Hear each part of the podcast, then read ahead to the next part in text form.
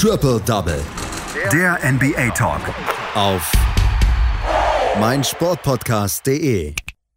Die NBA spielt weiter. Es gab wieder Spiele, die verschoben werden müssen wegen Corona. Manche Teams können diese acht Spieler überhaupt nicht mehr ja, bringen, die äh, gefordert sind, um ein Spiel über die Bühne zu bringen. Und trotzdem hat Adam Silver im Moment noch nicht gesagt, dass die Saison eventuell pausieren muss oder verschoben wird oder vielleicht mal wieder in eine Bubble gegangen wird. Es geht erstmal so weiter. Es gab letzte Nacht ein paar wirklich gute Spiele und darüber möchten wir hier sprechen bei Triple Double auf meinsportpodcast.de, so wie ihr es werktäglich gewohnt seid. Mit mir dabei einer unserer aus unserem Expertenteam hier bei meinsportpodcast.de. Dieses Mal ist es Daniel Seiler. Hallo Daniel.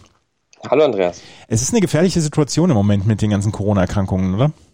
Absolut. Also jetzt wurde ja heute Nacht schon das vierte Spiel verschoben. Also die Dallas Mavericks konnten nicht antreten gegen die New Orleans Pelicans. Ähm, unter anderem ist da ja auch Maxi Kleber mit drin, der laut ESPN-Quellen positiv getestet wurde. Da gab es aber noch keine offizielle Bestätigung. Aber klar, wenn man jetzt schon in der frühen Saison, man hatte am Anfang das äh, Spiel der Thunder gegen die Rockets, das verschoben wurde, und jetzt schon drei in drei Tagen, ähm, das ist schon beängstigend. Das ist absolut beängstigend. Letzte Nacht äh, wurde ein Spiel dann verschoben, das der Mavericks gegen die Paddingtons, du hast es gesagt. Und äh, wir haben ein weiteres Spiel, glaube ich, Boston gegen äh, die Chicago Bulls, was auch verschoben wird. Und auf jeden Fall werden wir hier beobachten müssen, wie es dann weitergeht. Letzte Nacht gab es auf jeden Fall ein paar Spiele, über die wollen wir sprechen und über die wichtigsten Spiele wollen wir sprechen. Und ein Spiel, damit fangen wir an, das sind, ist das der Portland Trailblazers gegen die Toronto Raptors. Und die Raptors müssen einem fast schon leid tun. 24 Stunden, nachdem sie gegen die Golden State Warriors mit einem Punkt verloren haben, verlieren sie jetzt auch gegen die Portland Trailblazers mit einem Punkt. 112 zu 111 am Ende für Portland. CJ McCollum mit einem großen Spiel. Ja, und es scheint so, als ob die Toronto Raptors dieses Jahr irgendwie die Krankheit haben, dass man mit äh, hohen Punkt aus, äh, mit hohen äh, Führungen im vierten Viertel irgendwie nicht so wirklich äh, spielen kann.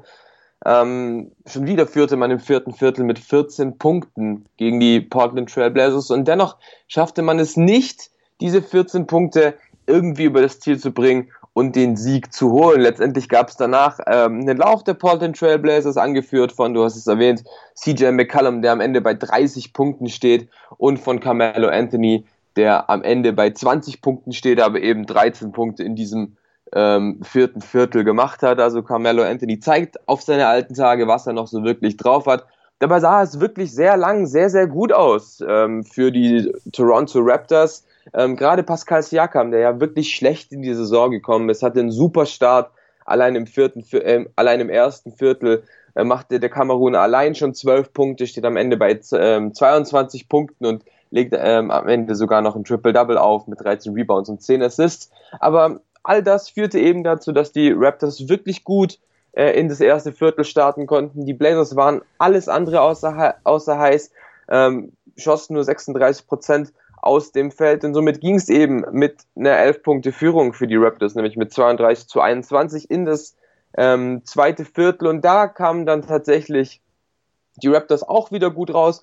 Man konnte wieder nach gut rauskommen. Ähm, 52 zu 35 stand es zwischenzeitlich. Und dann gab es den ersten dicken Run ähm, der Portland Trailblazers, der den Toronto Raptors sehr wehgetan hat, nämlich 20 zu 8 hieß es da dann für die Männer aus Oregon und dann stand es plötzlich nur noch 60 zu 55 für die Raptors zur Halbzeit und dann kommt es natürlich so ein bisschen, wie es kommen muss. Die, die Blazers kamen gut raus. Enes Kanter hat es geschafft, dass die Blazers auch mal geführt haben zwischenzeitlich und dann letztendlich kamen die Raptors aber doch wieder ein bisschen raus, haben gezeigt, was sie so stark gemacht hat.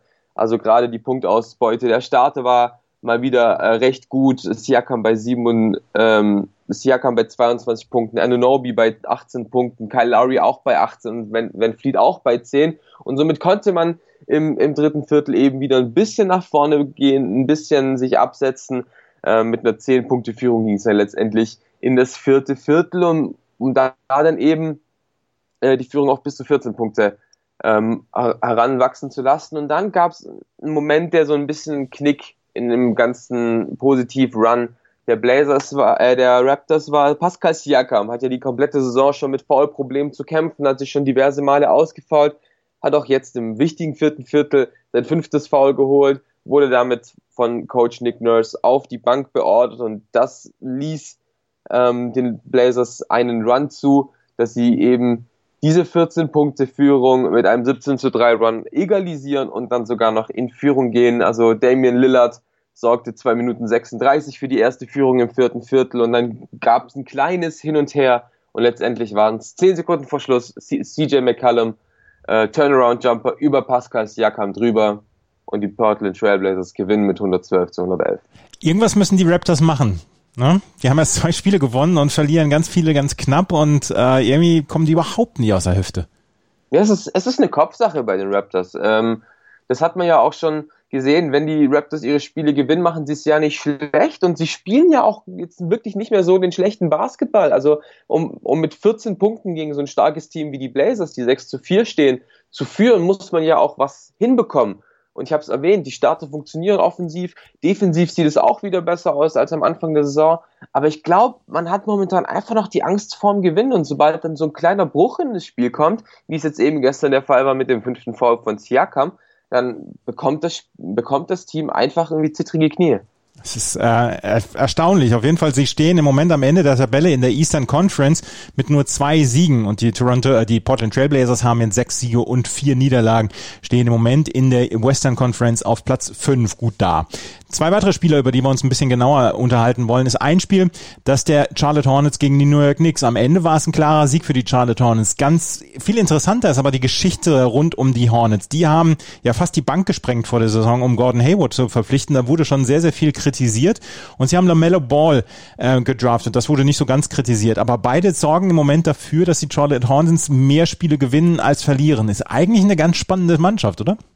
Das auf jeden Fall. Und die Charlotte Hornets stehen ähm, jetzt bei 6 zu 6 in der Tabelle ähm, mit ihrem vierten Sieg in Folge. Und jetzt werden tatsächlich sogar Gerüchte wahr, ob sich 164 Millionen für Gordon Hayward nicht vielleicht doch gelohnt haben.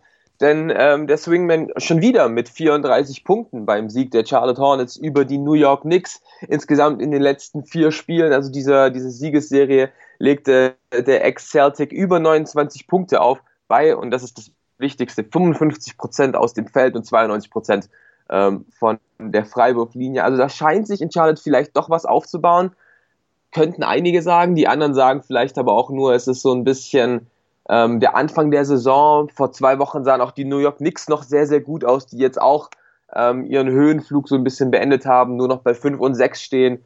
Aber letztendlich, gerade bei LaMelo Ball, muss man tatsächlich einfach sagen, der, der Junge hat sich gut in die NBA eingefügt. Also ja auch am, am Wochenende mit dem äh, äh, wurde er der Spieler mit dem jüngsten Triple-Double in der Geschichte und auch jetzt schon wieder beim Sieg gegen die Knicks 41, äh, 14 Rebounds, ähm, zwar keinen guten Wurf, traf nur drei von 13 Würfen, nichtsdestotrotz wieder sieben Assists, teilweise wunderbare Pässe wie ein Football-Pass von der eigenen Grundlinie auf Gordon Hayward. Also bei den bei den äh, Hornets scheint da tatsächlich was zu passieren. Also gerade wenn Hayward diese Rolle annimmt, vielleicht so ein bisschen das, was er in Utah hatte, wo er der einzige Scorer war, wo er der Mann war. Vielleicht kommt er mit dieser Rolle einfach besser zurecht.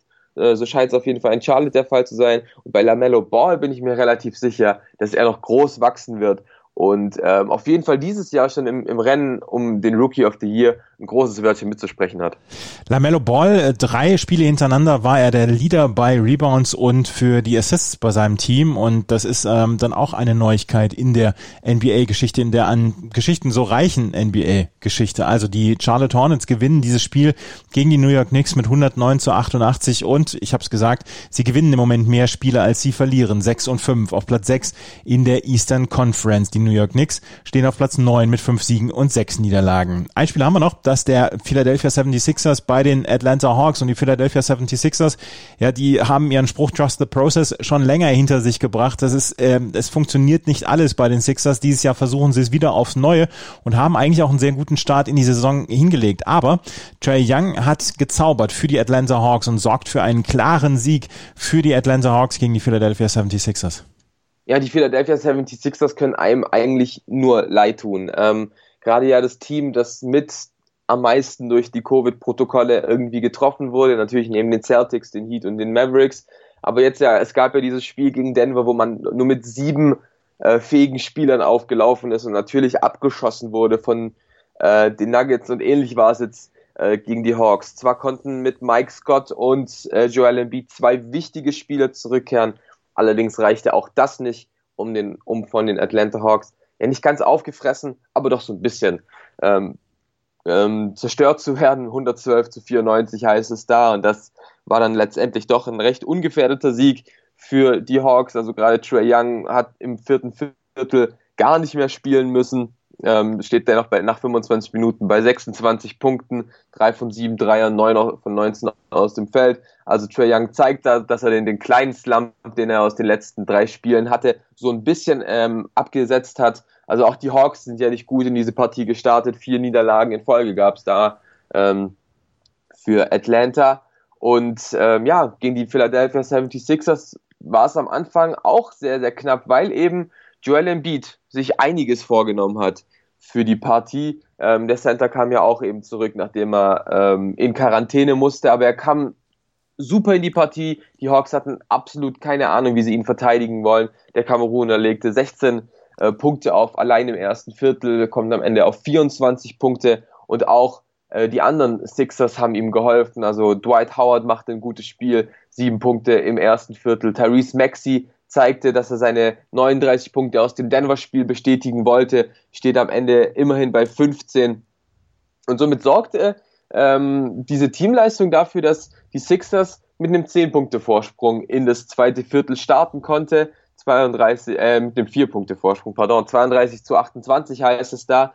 Letztendlich haben es die Hawks dann aber verstanden, wie man Joel Embiid verteidigt. Er wurde stets gedoppelt, dass er den Ball einfach aus seinen Händen geben musste und dann trafen die Sixers einfach nicht gut genug, um dieses Spiel zu gewinnen. Also gerade Danny Green steht am Ende bei nur zwei Punkten, ähm, traf seinen Dreier überhaupt nicht, 0 von 7. Ähm, dann noch Mike Scott traf 0 von 5, beides ja eigentlich zwei sehr verlässliche Dreierschützen, aber das sorgte dann eben ähm, dafür, dass die Sixers ihre Führung schnell wieder aufgeben mussten und dann kamen eben die Hawks.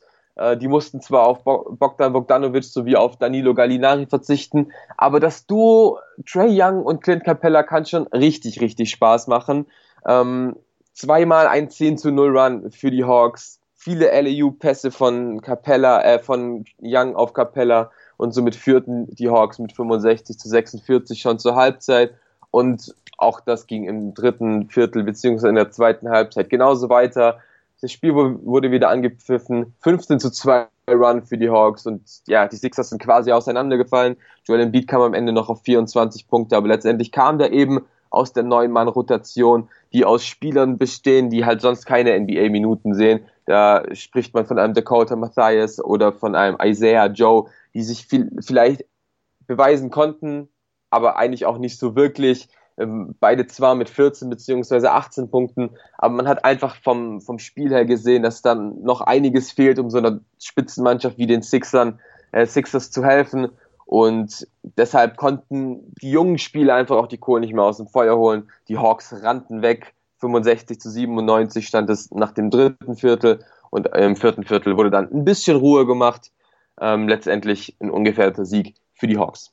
Die Hawks gewinnen also mit ähm, 112 zu 94 gegen die Philadelphia 76ers. Ein paar weitere Spiele haben wir noch, die im Schnelldurchlauf. Die Memphis Grizzlies gewinnen bei den Cleveland Cavaliers mit 101 zu 91, 21 Punkte und 7 Rebounds für Dylan Brooks. Andrew Drummond mit 19 Punkten, 14 Rebounds für die Cavaliers erfolgreich. Die Milwaukee Bucks gewinnen ganz klar bei den Orlando Magic mit 121 zu 99. Chris Middleton mit 20 Punkten und 10 Rebounds für die Milwaukee Bucks am erfolgreichsten. Die Phoenix Suns kriegen auf die Mütze bei den Washington Wizards 107 zu 128. Bradley Beal mit 34 38 Punkten, 8 Rebounds und 9 Assists gegen das Team der Phoenix Suns, die dieses Jahr so viel Spaß machen. Und die äh, Indiana Pacers verlieren bei den Sacramento Kings mit 122 zu 127. Harrison Barnes für die Sacramento Kings mit 30 Punkten erfolgreich. Domantas Sabonis mit 28 Punkten und 11 Rebounds für die Indiana Pacers auf dem Scoreboard. Das waren die Ergebnisse vom Dienstag. Auch wir werden morgen wieder dabei sein und wir werden auch morgen wahrscheinlich wieder darüber berichten, dass Spiele ausfallen mussten, beziehungsweise das Team Teams ihre acht Spieler nicht zustande bekommen. Aber wir werden auch eine ganze Menge Basketball erleben. Das können wir, glaube ich, da können wir, glaube ich, sicher sein. Vielen Dank, Daniel. Danke auch. Triple Double. Der NBA Talk.